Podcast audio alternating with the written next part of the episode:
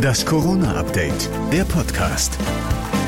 Es ist Donnerstag, der 3. Dezember. Ich bin Thorsten Ortmann und ihr hört jetzt das Corona-Update, der Podcast mit dem Nachrichtenstand von 16 Uhr. Aus dem Lockdown Light wird immer mehr ein Lockdown Long. Die Kanzlerin und ihre Ministerpräsidenten haben die Corona-Maßnahmen für Dezember bis zum 10. Januar verlängert. Erstmal muss man wohl sagen.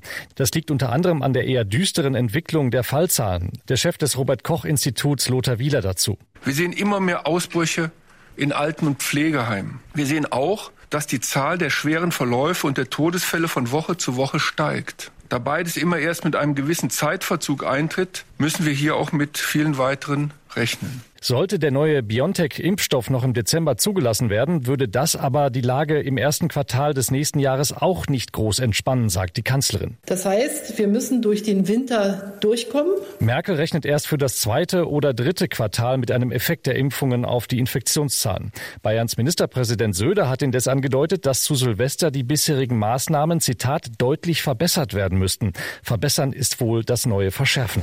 Kleiner Lichtblick ist dagegen diese Entscheidung. Wer leichte Erkältungssymptome hat, kann sich weiter auch per Telefon krankschreiben lassen. Diese Sonderregelung wurde bis März verlängert.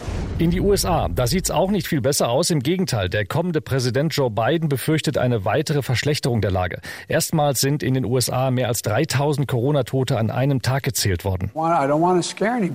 Ich will niemandem Angst einjagen, so Biden, aber verstehen Sie die Fakten. Wir werden zwischen jetzt und Januar wahrscheinlich weitere 250.000 Menschen verlieren. Habt ihr mich gehört? Weil Menschen nicht aufpassen.